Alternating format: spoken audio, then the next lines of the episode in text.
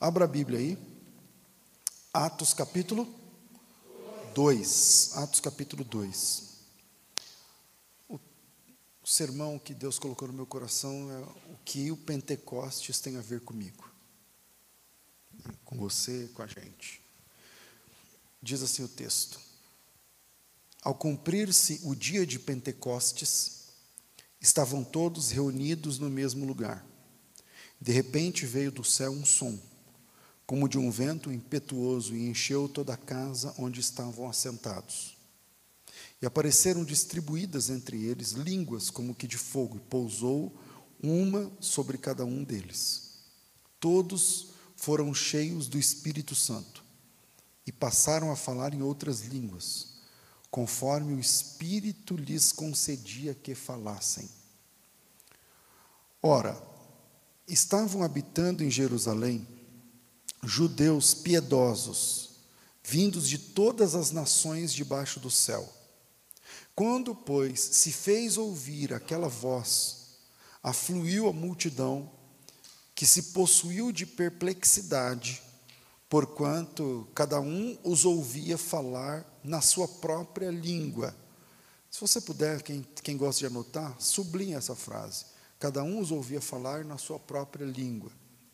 Estavam, pois, atônitos e se admiravam, dizendo: Vede, não são porventura galileus todos estes que aí estão falando? E como os ouvimos falar, cada um em nossa própria língua materna? Somos partos, medos, elamitas, naturais da Mesopotâmia, Judéia, Capadócia, Ponto, Ásia, Frígia, Panfilha, Egito, regiões da Líbia, nas imediações de Cirene e romanos que aqui residem tanto judeus como prosélitos, cretenses e arábios, como os ouvimos falar em nossas próprias línguas as grandezas de Deus. Todos atônitos e perplexos interpelavam uns aos outros, dizendo: O que quer isso dizer? Outros, porém, zombando, diziam: E eles estão embriagados.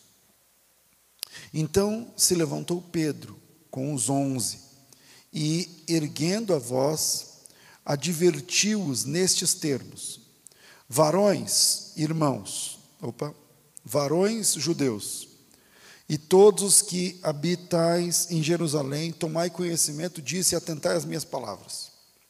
Esses homens não estão embriagados como vim dispensando, sendo essa a terceira hora do dia. Mas o que ocorre é o que foi dito por intermédio do profeta Joel. Dois pontos. E acontecerá nos últimos dias, diz o Senhor, que derramarei do meu espírito sobre toda a carne. Vossos filhos e vossas filhas profetizarão, vossos jovens terão visões, e sonharão eh, os vossos velhos. Até sobre os meus servos e sobre minhas servas derramarei do meu espírito naqueles dias, e profetizarão. Mostrarei prodígios em cima no céu e sinais embaixo da terra: sangue, fogo, vapor de fumaça. O sol se converterá em trevas, a lua em sangue, antes que venha o grande e glorioso dia do Senhor. E acontecerá que todo aquele que invocar o nome do Senhor será salvo. Amém. Pai, nós te louvamos em nome do Filho Jesus. Obrigado, Pai Santo, pelo teu poder nas nossas vidas. Obrigado pela tua graça, o teu favor, não merecido por mim nem por nós aqui, mas te louvamos e celebramos a tua presença e a possibilidade de meditarmos um pouco mais na tua palavra e crescermos na fé, na graça e no conhecimento do Senhor das tuas coisas. No nome de Jesus, abrimos o nosso coração e pedimos que o Senhor faça com que a Sua palavra seja traduzida para o nosso coração essa noite. Que assim seja no nome de Jesus. Amém.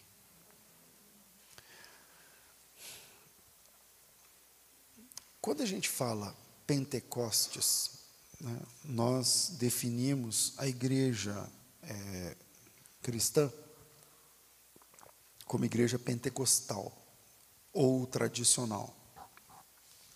E esses são os vieses que temos na igreja evangélica no Brasil.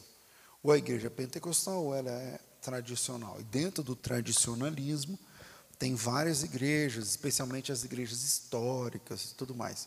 E dentro do pentecostalismo, tem várias igrejas também, é, com nomes e títulos, e, enfim, é, e sistemas de governo diferentes e tudo mais. Acontece que quando a gente fala pentecostal, aqui no Brasil, a gente está remetendo a uma experiência de um pouco mais de um século que é a experiência da Rua Azusa. Então tem uma, é, é, enfim, tem um lugar lá nos Estados Unidos, tem uma rua chamada Azusa e lá um, um pregador, um pastor, filho de escravos, negro, com um dos olhos vazados, que não podia, na época da segregação racial americana, ele não podia sentar fazendo teologia, hein, estudando sobre Deus. Por ser negro, William Seymour não podia sentar dentro da sala. Ele tinha que assistir o curso pelo lado de fora, pela janela. É assim que ele fez teologia. E aí, esse irmão, ele trouxe o que nós, o que o mundo conhece como pentecostalismo. Antes disso, não existia pentecostalismo. E isso não significa que, eu não estou dizendo que não existiam dons espirituais, manifestação de línguas. Isso sempre aconteceu na história da igreja. Isso sempre aconteceu na história da igreja. No concílio de. Espera aí. No concílio de Calcedônia, salvo engano, pode ser que eu esteja errado, talvez seja o concílio. É, de Constantinopla, um desses aí. É, foi tratado, por exemplo, esse tema, o falar em línguas e tudo mais, mas aí estava dentro de um movimento chamado montanismo, enfim, tem toda uma situação da história da igreja, que não, não é o nosso assunto aqui. O assunto aqui é que o Espírito Santo, o que, é que o Pentecoste tem a ver comigo, com você. Mas o fato é que falar em línguas, é, é, as experiências sobrenaturais elas percorrem a história da igreja. Dias atrás eu estava mediando o meu programa de debates e eu estava do meu lado com um calvinista importante e um arminiano também importante. E o calvinista não acredita em dons, ele não acredita que, que tem a profecia hoje em dia e tal, tudo mais. Então eu perguntei para ele, eu peguei uma profecia da pré-reforma e joguei a mesa e trouxe a mesa e perguntei para ele o seguinte: Você não crê em profecia? Não, não existe profecia. Profecia termina em Atos 2. Termina no primeiro século, no ano 100, termina tal. É, não existe mais e tal.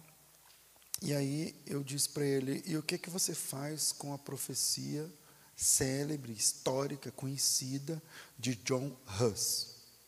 Porque 100 anos antes do Martinho Lutero, e agora a gente está em outubro, em outubro faz aniversário da Reforma Protestante, dia, 20, dia né, 31, né? 31 de outubro tal. Beleza. 100 anos antes de Martinho Lutero, tinha um cara chamado John Huss. Esse nome dele, Huss, em, no, em alemão, significa ganso. E aí ele foi morto na fogueira. E ao ser morto na fogueira, pregando contra o catolicismo, ele disse o seguinte: hoje vocês estão matando um ganso. Ele fez um trocadilho com o nome dele. Hoje vocês estão matando o Huss, é o nome dele, o John Huss, um ganso.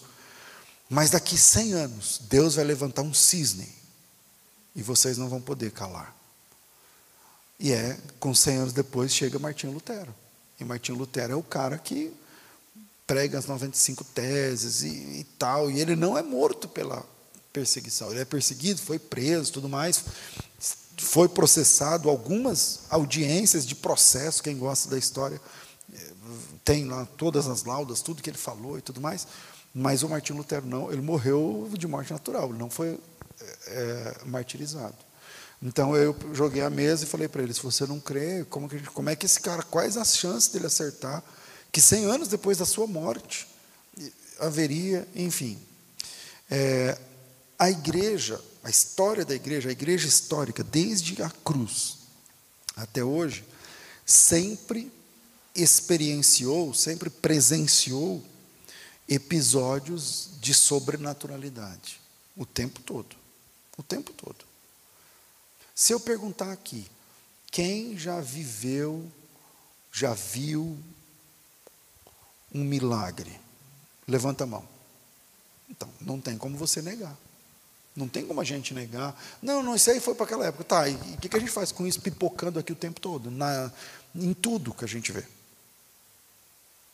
Então, para que serve o Pentecoste? Se, se, a igreja pentecostal que nós conhecemos, ela tem o nascedouro há cento e poucos anos atrás, mas a igreja historicamente sempre viveu episódios, experiências de algo sobrenatural, sempre baseado na experiência de Atos 2, o que Atos 2 tem a ver com, com a gente? Eu vou deixar três pontos para a gente pensar, papel e caneta para quem gosta de se aprofundar. Primeiro, só é cheio do Espírito quem decide se esvaziar do mundo.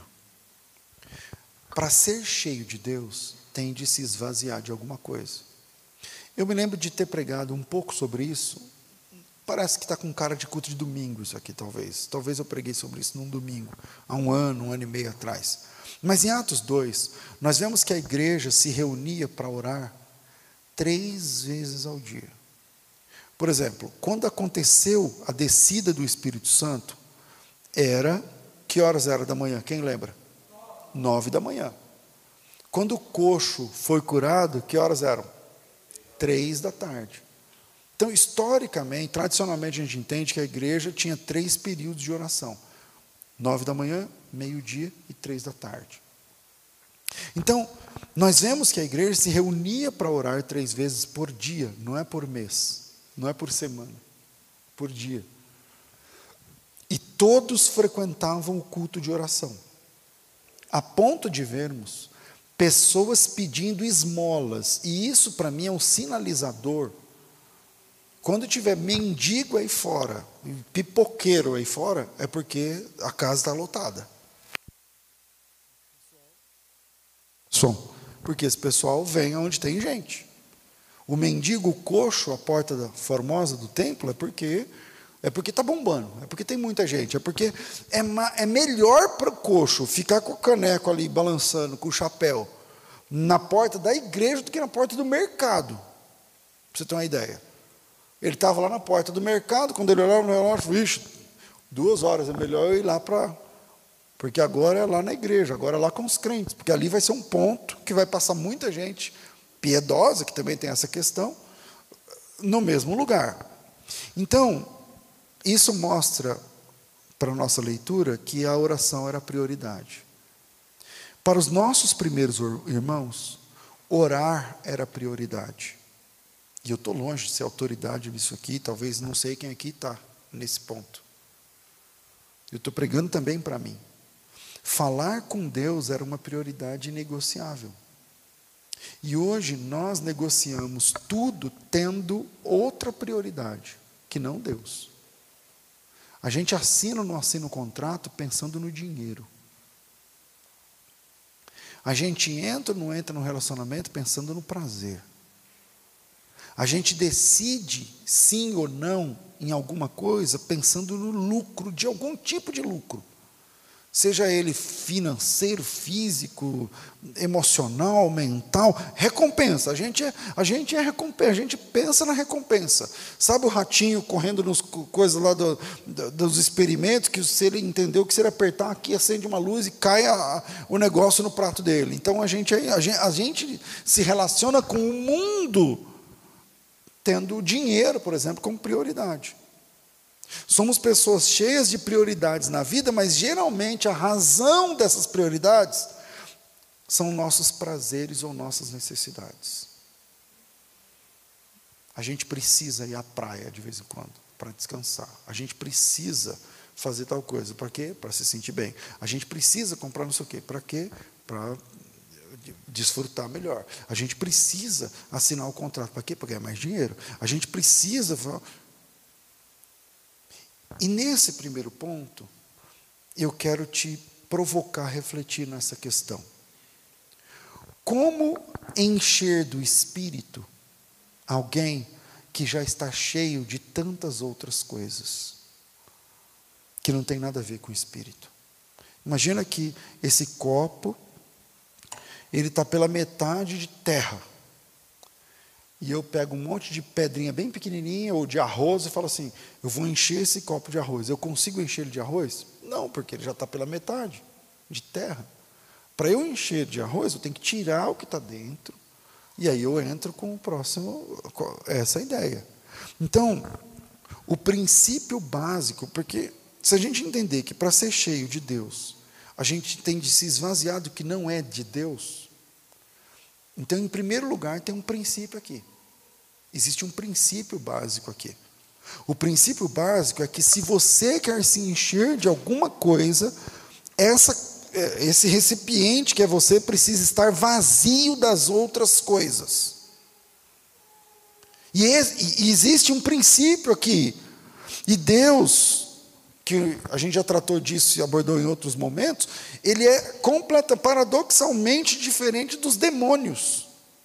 As coisas de Deus não têm a ver com as coisas dos demônios, porque para o demônio, qualquer dia, qualquer hora, qualquer momento, qualquer cor, qualquer tamanho, qualquer sabor, qualquer cheiro serve. Mas para Deus, não, Deus não disputa vaga. Deus não, não pichincha com você até no. ele não fica assim, você, ah, vamos, você.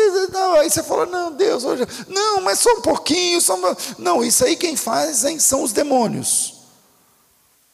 Se você já é uma pessoa que já está cheia de si, da razão, da raiva, da maldade, do vício, do ego, do pecado, de, de, de N outras coisas, como encher algo que já está cheio. A gente vive como igreja numa fase muito complicada. A maioria de nós veio do offline. A maioria de nós sabe que é, as brincadeiras que a gente tinha quando criança eram brincadeiras que estão em extinção e vão ser extintas essas brincadeiras a, a, gente, a gente brincava com as brincadeiras dos nossos avós. Isso não vai acontecer com a geração online. Isso não vai acontecer. Crianças com menos de um ano conseguem trocar tela. entendem como funciona. A, a, eu não sei como é que falava, qual é as funcionalidades da tela. Então nós vivemos como igreja numa fase em que o mundo está perdendo suas referências por causa das telas das telas. Veja bem, a Bíblia diz que o mundo jaz onde? No maligno. Isso é João 5,19, primeiro João, né? Sabemos que somos de Deus. Põe aí se der para colocar. 1 João 5,19. Diz assim, ó. Eu acho que o texto inteiro é assim. Sabemos que nós. Não, viemos de Deus. Nós sabemos que somos de Deus e que o mundo inteiro jaz no maligno. Sabemos que somos de Deus e o mundo inteiro jaz no maligno. Veja bem, o verbo é isso, não é? É. Sabemos que somos de Deus e que todo mundo jaz no maligno. Jaz é um verbo. É do verbo jazer. E o verbo jazer sempre se aplica a algo que está morto, em processo de decomposição. Nunca. O verbo jazer significa estar. Mas não é um estar para vivos. Você não pode dizer assim, aqui, minha mãe jaz aqui na cozinha. Não, não, não é certo. Porque o verbo jazer, muito embora ele signifique estar, aqui jaz fulano, aqui está o corpo de fulano, é um estar para quem está morto, para quem já era. Entendeu? Toda vez que se emprega o verbo jazer numa frase, obrigatoriamente está falando de morte. Daí vem, por exemplo, a palavra jazigo. O que é o jazigo? É o lugar onde fica o corpo do morto para você colocar a placa lá do cemitério dizendo aqui jaz fulano de tal. Pois bem, eu falava agora sobre as redes sociais e a diferença da da geração do offline, que é a nossa, da, sei lá, tem gente aqui que está do online já nascido, e a geração do online. Eu dizia sobre essa questão de, sabe, das redes, das telas, dos jogos, das diversões, das fotos. Da... Antigamente você tinha uma máquina fotográfica. Primeiro, não significa que você tinha um filme. O filme você tinha que comprar, chega lá, quanto que é o filme? O cara falando, depende, você quer de 12, de 24 ou de 36. O 36 era luxo. Comprei um filme, quantas poses? 36. O cara, o cara comprou, o cara investiu em 36 poses. Você está entendendo? O Júnior está tirando foto agora dos, das coisas aqui para as nossas redes sociais. Eu acho que ele já tirou mais do que 36. E antigamente, para você tirar foto, faz a pose, bate a foto e aí você espera, meu irmão. É quando terminar o filme, que demorava meses, semanas ou meses, aí você vai revelar para ver como ficou. Hoje você tira, às vezes eu tiro quando eu faço stories do, do Insta com a Vanessa, aí faz, tira. Ela primeiro, não posso, deixa eu ver. Aí, não, vamos de novo. Aí tá, eu já, sempre a primeira, pode olhar, quando eu estou sozinho é tudo zoado. Mas quando ela está junto, aí o esquema é diferente. A gente é do on, offline, é, é outro esquema. Então eu falava aqui das redes sociais. Como ser cheio do Espírito Santo se a gente está cheio disso? Eu estou incluído. Aliás, eu estava falando para a Vanessa hoje, meu, eu não aguento mais celular, né? Em casa, eu falei, meu, eu não aguento mais celular, eu quero poder ficar, muito embora eu até trabalhe com isso, mas não é. Isso atrapalha a gente espiritualmente. Vocês percebem isso ou só eu que percebo? Nós não somos uma geração cheia do Espírito Santo, nós somos uma geração cheia dos memes. Cheia das modinhas, das musiquinhas, das pegadinhas, das receitinhas, das não sei o que lá, de tanta coisa. Então, o primeiro ponto que eu queria tratar com vocês é que só é cheio do Espírito Santo quem resolve se esvaziar do mundo. É por isso que nós não somos cheios do Espírito Santo de Deus. Eu vou finalizar esse primeiro ponto fazendo algo que não é da minha índole, na parte da homilética. Eu vou agora aplicar um texto completamente fora do contexto. Eu sou contra isso mas eu já, como eu estou avisando, então não é uma manipulação, não é uma. Não vou forçar o texto. O texto que eu vou aplicar está fora. Está certo? Não tem nada a ver com o que eu vou falar. Mas eu queria que tivesse. Que é Mateus 4,18. Abre para mim, por favor. Diz assim, ó. É o texto de Jesus, né, da história de Jesus. Diz assim o texto. Caminhando junto ao mar da Galileia, viu dois irmãos, Simão, chamado de Pedro, e André. E eles lançavam as redes ao mar, porque eles eram pescadores. Então, é, disse-lhes Jesus: Vinde após mim, e eu vos farei pescadores de homens. Então eles, deixando imediatamente as redes o seguiram. falei, pastor, como assim esse texto fora do contexto? Então, pega só essa última frase. E eles, deixando imediatamente as redes, o seguiram. Entendeu? Totalmente fora do contexto. Mas é exatamente isso que a gente precisa fazer um pouco.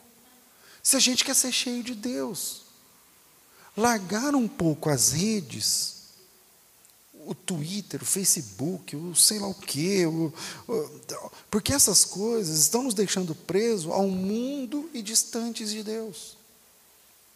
Essas coisas, essas redes vão nos fazendo presos ao, às estruturas, às modas. Daqui a pouco sai uma moda de roupa, daqui a pouco está todo mundo com aquela roupa. Sai uma moda de música, está todo mundo com aquela música na cabeça. Vem para o culto, mas cantando a musiquinha do TikTok.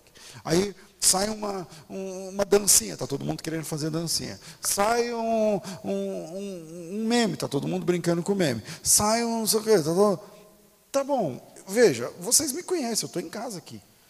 Eu não sou, eu não quero que vocês sejam ermitões, eremitas e que quebra agora seu celular, porque. Não, não, não. Eu, eu mesmo gosto de, vez em quando eu e a Vanessa a gente pega, fica lá vendo os vídeos engra, engraçados e tal. Só que isso está acabando com a nossa vida espiritual, gente. Quando Paulo fala em 1 Coríntios 10, 23, todas as coisas me são lícitas, completa o texto mas nem todas me convêm, o texto continua. Ele diz, ele, essa é a primeira parte, todas as coisas me são lícitas, mas nem todas as coisas me convêm. Mas ele conclui dizendo: todas as coisas me são lícitas, completa agora? Mas eu não me deixarei dominar por nenhuma delas. E esse é o ponto. Aplicando agora o texto que eu falei completamente fora do contexto e eu avisei, Precisamos deixar as redes um pouco para seguirmos a Jesus com mais eficiência. Precisamos deixar as redes um pouco para seguir a Cristo, um pouco mais, sabe, renúncia. Eu estou falando aqui de renúncia. Vamos falar de renúncia? Vamos pregar sobre renúncia? Então vamos embora. Vamos começar uma renúncia. Às vezes, então beleza, quando eu chego, igual quem trabalha, precisa da rede social, beleza, está tudo bem, mas então vamos combinar. Chegou em casa, ou de tal hora a tal hora, eu sei que não é fácil. Aliás, eu nunca fiz isso. Então não deve ser fácil. Mas será que não está na hora de desmamar, aleluia, um pouco das redes e investirmos um pouco mais na oração, que é o que eles estavam fazendo quando foram cheios do Espírito? Porque senão a gente vai achar que ser cheio de Deus é uma coisa mecânica, que dependa do louvor. Porque pensa historicamente, pensa culturalmente. Na nossa cabeça, se o louvor é valsa, é de Deus. Se o louvor é forró, é de Deus e é pentecostal. Se o louvor é rock, então é do Satanás. Se o louvor. Então, para e pensa. Será que não é hora de a gente desmamar de tudo e prestar atenção na letra. Será que é hora da gente largar um pouco as redes e buscar Deus em oração diretamente? Será que não é hora da gente largar as ideologias, os pregadores XYZ e cair para o texto bíblico, abrir a Bíblia e ler o texto, versículo por versículo, capítulo por capítulo. Senhor, me dá capacidade, eu quero ler um capítulo por dia. Então, leia um capítulo por dia. Tem 1189, você vai demorar 1189 dias. Isso é, você vai demorar uns três anos, mas está tudo bem. O que não dá é para ficar do jeito que está. Segundo, ser cheio do Espírito Santo significa ter Deus no controle total. Ser cheio do Espírito Santo, dominado pelo Espírito, significa ter Deus no controle total. As manifestações das pessoas cheias do Espírito Santo hoje em dia não condizem a minha consciência cristã, o meu conhecimento bíblico, me mostra que é incompatível o que as pessoas dizem que é ser cheio do Espírito Santo hoje e o que a Bíblia diz. Porque ser cheio do Espírito Santo hoje é gritar, pular, rodar e cair. Mas ninguém eh, enxerga Deus nesses processos. Porque, por exemplo, a pessoa roda, cai, já tem umas mulheres que vêm com um lenço, joga em cima e tal, beleza, aí levanta e acabou. Aí vai viver de novo. Está tudo. É uma rotina. Quando as pessoas foram cheias do Espírito Santo nesse texto que a gente está analisando hoje, em Atos 2, elas foram confundidas com pessoas bêbadas. E eu, eu acho que as pessoas só pensam em relação do cair, porque é isso, bêbado às vezes cai. Nem sempre cai, mas às vezes cai também e tal. E aí a pessoa fala, ah, então, então bêbado é isso aí, já que a gente é cheio do Espírito Santo, bora cair. E fica e tal. Mas se você pensar logicamente, a maioria dos bêbados não vivem caídos.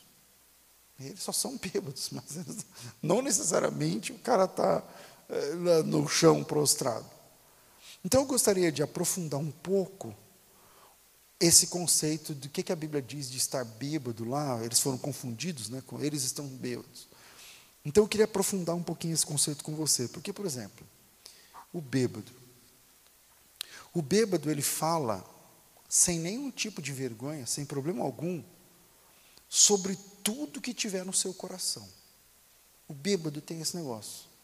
Ele é uma pessoa sincera, o bêbado. Se ele estiver com raiva, ele vai falar porque ele está com raiva. Se ele amar, ele vai falar do seu amor. Se ele estiver preocupado, ele vai falar da sua preocupação. Se ele tiver, ele vai falar do que o coração dele estiver cheio. Essa é uma característica de um bêbado. Uma outra característica de um bêbado, eu tinha um, quando eu, vocês sabem, minha vida não era, não nasci na igreja. Então eu tinha um padrinho e quando eu falo padrinho, não é exatamente padrinho igual os católicos tinham, né? Meu jogo era outro. Mas eu tinha padrinhos, deixa essa é outra história. E aí eu tinha muitos padrinhos né, nesse negócio. E aí eu tinha um padrinho, que ele eu, é, o nome dele era Juraci, a gente chamava ele de tio Jura. E aí quando ele, e ele era muito legal. Então todo domingo ele, ele ia lá na minha casa e ele sempre me levava alguma coisa, porque ele, eu era o afilhado. Então ele levava alguma coisinha, coisas, um, um guaraná, uma, uma paçoquinha, um não sei o quê, um brinquedo, aquele negócio de girava e saia rodando, não sei o quê, sempre. Aí, que que eu, aí quando eu fui crescendo, isso, isso desde, eu, desde quando eu me entendia por gente. Aí quando eu fui crescendo, aí ele ficava lá, bebia lá, e começava a beber e tal, tal, beleza.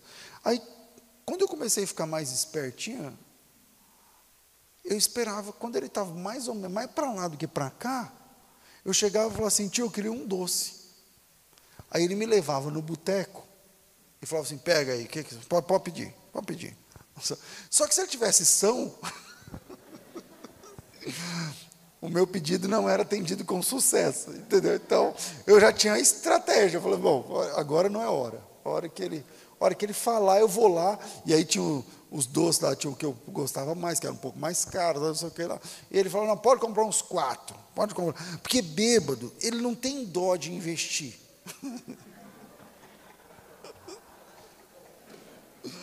É ou não é? O bêbado, meu amigo, ele chegou lá, o dinheiro que ele tiver no bolso é para ele e para quem tiver em volta. Você está entendendo? A gente não pega esse, essa metáfora para nós. Nós somos pessoas mesquinhas com a obra de Deus. Nós somos pessoas, é difícil. Por o cara pegar duas notas de 100 colocar no envelope sem ser dízimo, sem ser nada, é praticamente um milagre, um sinal. Você vai no shopping com 100 conto, não dá para nada. Mas colocar 100 conto no envelope da igreja é muita grana. Bêbado não tem dó de investir naquilo que ele acredita. O bêbado não tem vergonha do que as pessoas vão pensar do jeito que ele canta, do jeito que ele fala, do jeito que ele anda, do jeito que ele se veste. O bêbado não consegue disfarçar que está bêbado. Já viu? Se o cara está bêbado, você está bêbado, ele tenta disfarçar, ele consegue? Fica engraçado. Então, por que a gente não pega esse tipo de característica e tem mais? Se a gente for parar aqui, se eu começar a pedir para vocês, vocês também, ah, o pastor bêbado faz isso. Então, e se gente, por que a gente não, não pega esse tipo de exemplo? Quando eles são chamados de, ah, eles estão assim porque eles estão bêbados, e aplica na nossa vida cristã. Então, ser cheio do Espírito Santo significa ter Deus no controle.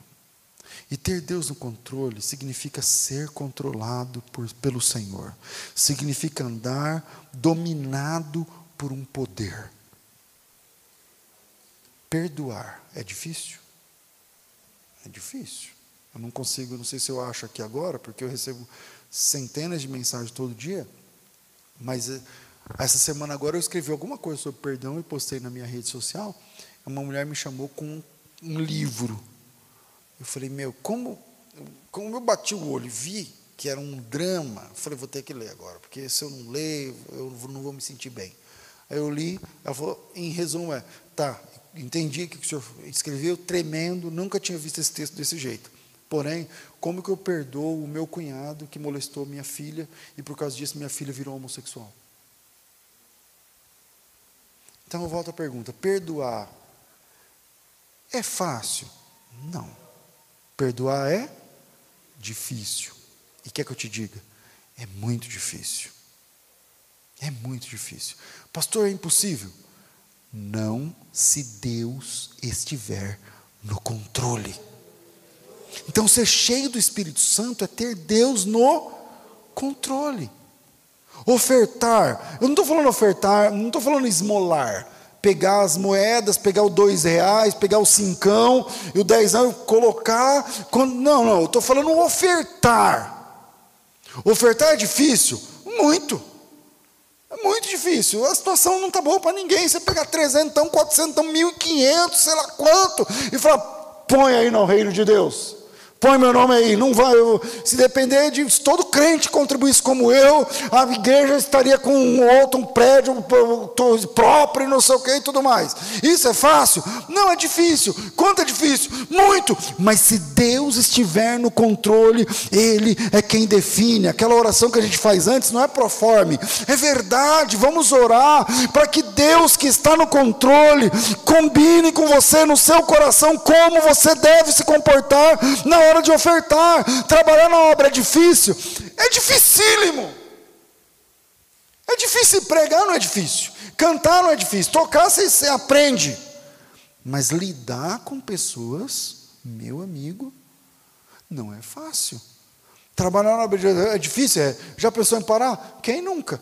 Todo mundo que trabalha na obra de Deus, quando eu falo, meu irmão, e aí já passou por. É, cada história a gente senta, a gente ri, mas, mas na hora a gente senta e chora. É dificílimo.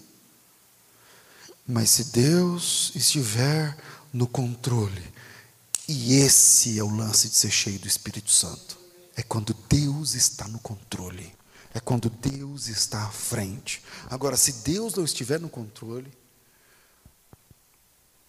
nós temos o potencial de nos tornarmos irreconhecivelmente perdidos. Perdidos. Se Deus não estiver no controle, de um mês para o outro você está desviado. Se Deus não estiver no controle. Então, o que o Pentecostes tem a me dizer? O que o Pentecostes tem a ver comigo? Tem a ver comigo que se Deus não estiver no controle, eu estou perdido.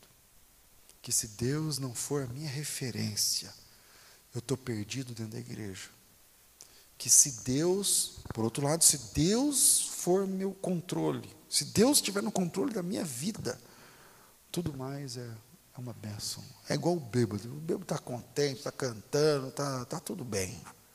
Não importa se. Onde você mora? Eu moro a 5 quilômetros. Você está que não, eu estou a pé. Mas está tudo bem. Vamos cantando, vamos e tal. Quando Deus está no controle. Aleluia. Eu vou terminar. Terceiro a experiência de Pentecostes acontece no fim de um processo de busca. A experiência de Pentecostes acontece no fim de um processo de busca. Eu estou com pouco tempo e não vou passar do horário, mas veja bem. Presta atenção. Pentecostes é uma palavra grega para designar uma festa judaica. A festa das, lá em Israel, chama Shavuot. Shavuot vem de, enfim, é, significa semanas. A ideia básica é que são é, quantas semanas? Sete semanas, Natal. Eu sei que dá 49 dias, no próximo é o Pentecostes. Então a palavra Pentecostes significa 50, a festa dos 50 dias. A contar da Páscoa, no dia 14 de Nissan, 50 dias depois é o Pentecostes. Quantos dias? Beleza. 50 dias. Jesus morre num dia, o ano tem 360. 50 dias é muito ou é pouco? Não, 50 dias. Beleza. Mas veja bem, vamos deixar ele menos ainda, porque são 50 dias, mas desses 50, entre a Páscoa, Jesus morreu na Páscoa, certo? Páscoa, Jesus morre, Pentecostes vem a descida do Espírito Santo. Quantos dias entre a morte de Cristo e a descida do Espírito Santo? 50. Beleza. Vamos diminuir esse número, porque quando Jesus ressuscita, ele passa alguns dias com os discípulos. Uma semana, dez dias, com os discípulos. Então, sobra 40. Dos, dos 50, sobra 40. 40 é um mês e pouco. Um mês e pouquinho, de um mês para o outro você tem a quantidade de 40 dias. Então vamos contar 40. Eu estou dizendo que a experiência do Pentecostes, ser cheio do Espírito Santo, vem no final de um processo de 40 dias de busca. De 40 dias de busca. E aí, eu acabei de falar, é, 50 é muito, é pouco. O ano tem 300, não, é pouco. Tá, você já fez dieta? Consegue ficar 40 dias sem comer carboidrato? Já tentou? 40 dias sem comer açúcar? 50 dias cortando pão, o trigo, sei lá o quê? Eu estou dando um exemplo. Porque isso não é nada perto da busca do sobrenatural. Então, o Pentecostes, o ser cheio do Espírito, não é uma experiência no culto. Que o pastor vem, se ele prega com a voz assim, ó, de pregador, porque nessa. Aí a pessoa, ah, então foi demais, foi, fui cheio do Espírito. Não. Não é isso. Eu estou dizendo que a plenitude do Espírito vem, se ela permanece ou não, é outros 500, ou outros 40, depende, outro número.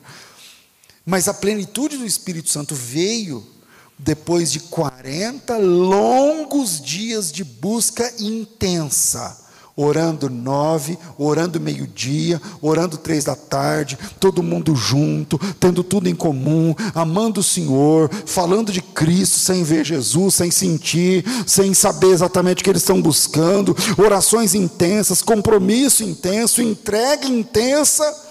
E quer que eu te diga? A julgar por Coríntios capítulo 15, primeira carta de Paulo aos Coríntios capítulo 15, versículo 6, esse número não começa com 120.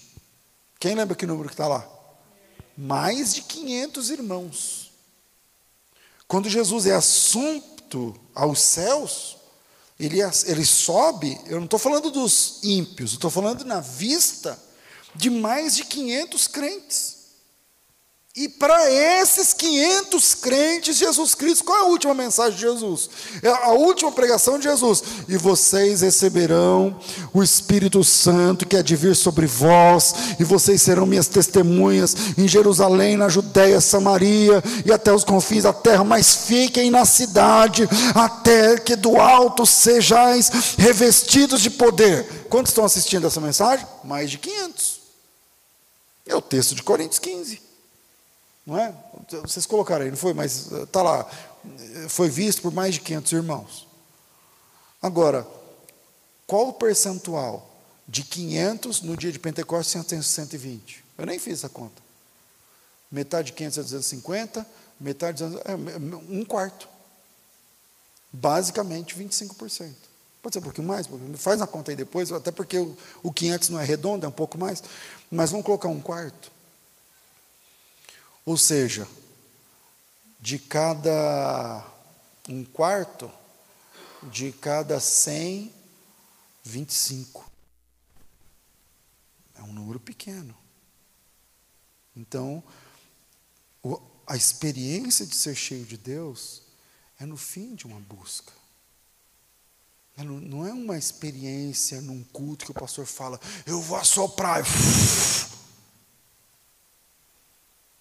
o hálito do pastor não traz o Espírito Santo. A plenitude espiritual, irmãos, se você tiver interesse por uma carreira cristã cheia do Espírito, a plenitude espiritual não está em um culto onde o pregador é avivado, mas está no fim de uma longa e comprometida vida de intimidade busca pelo Espírito Santo. E aí entra a graça da gente abrir a boca. Lembra que eu estava na leitura e falei assim: sublinha aí na sua Bíblia. Quem subliu? Lê aí para mim, que eu nem lembro mais onde está. Qual versículo é? Lê.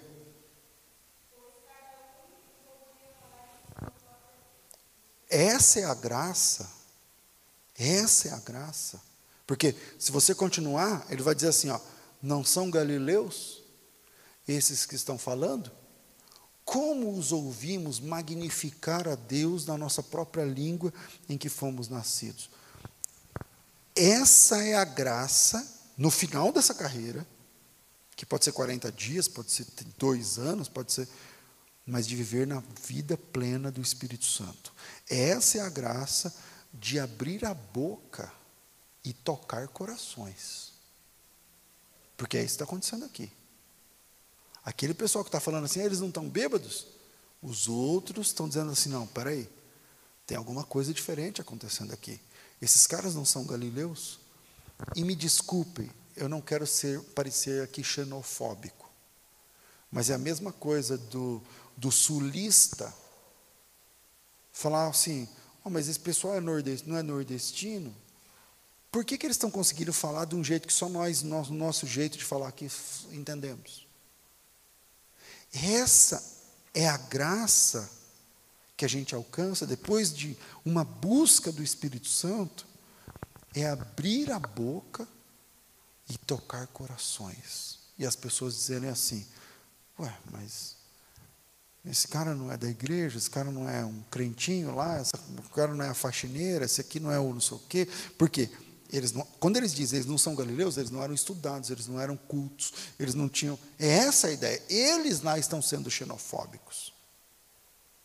Esses caras não são um bando de manés? Somos. E aí, quando você lê o texto, na sequência do que eu pedi para grifar, está lá: partos, medos, elamitas, cretenses, arábios, pessoal da Mesopotâmia, Cirene, Capadócia, Europa, não sei o que, está tudo lá. E aí eles dizem assim: ó, nós somos de todos esses lugares, mas o que sai da boca dessas pessoas, a gente consegue entender. A gente consegue entender. E essa é a graça de abrir a boca e tocar corações. Não são galileus? Então, mas eles não são apenas galileus. Eles são galileus que largaram as redes para seguir Jesus. Eles não são apenas galileus, eles são galileus que estão a. No, no todo é 50, mas como 10 deles estava Jesus presente fisicamente, são galileus, mas são galileus que estão há 40 dias frequentando três vezes por dia um culto de oração. Quanto que é 40 vezes 3? Eles frequentaram 120 cultos de oração em 40 dias, em um mês e pouco.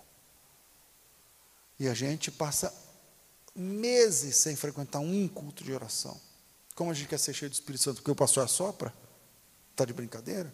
Como você quer tocar o coração das pessoas, abrindo a boca, e eles estão dizendo: não, não, peraí, não é pelo. Eles estão falando coisas que só eu entendo. Eles estão tocando em coisas que só eu sei.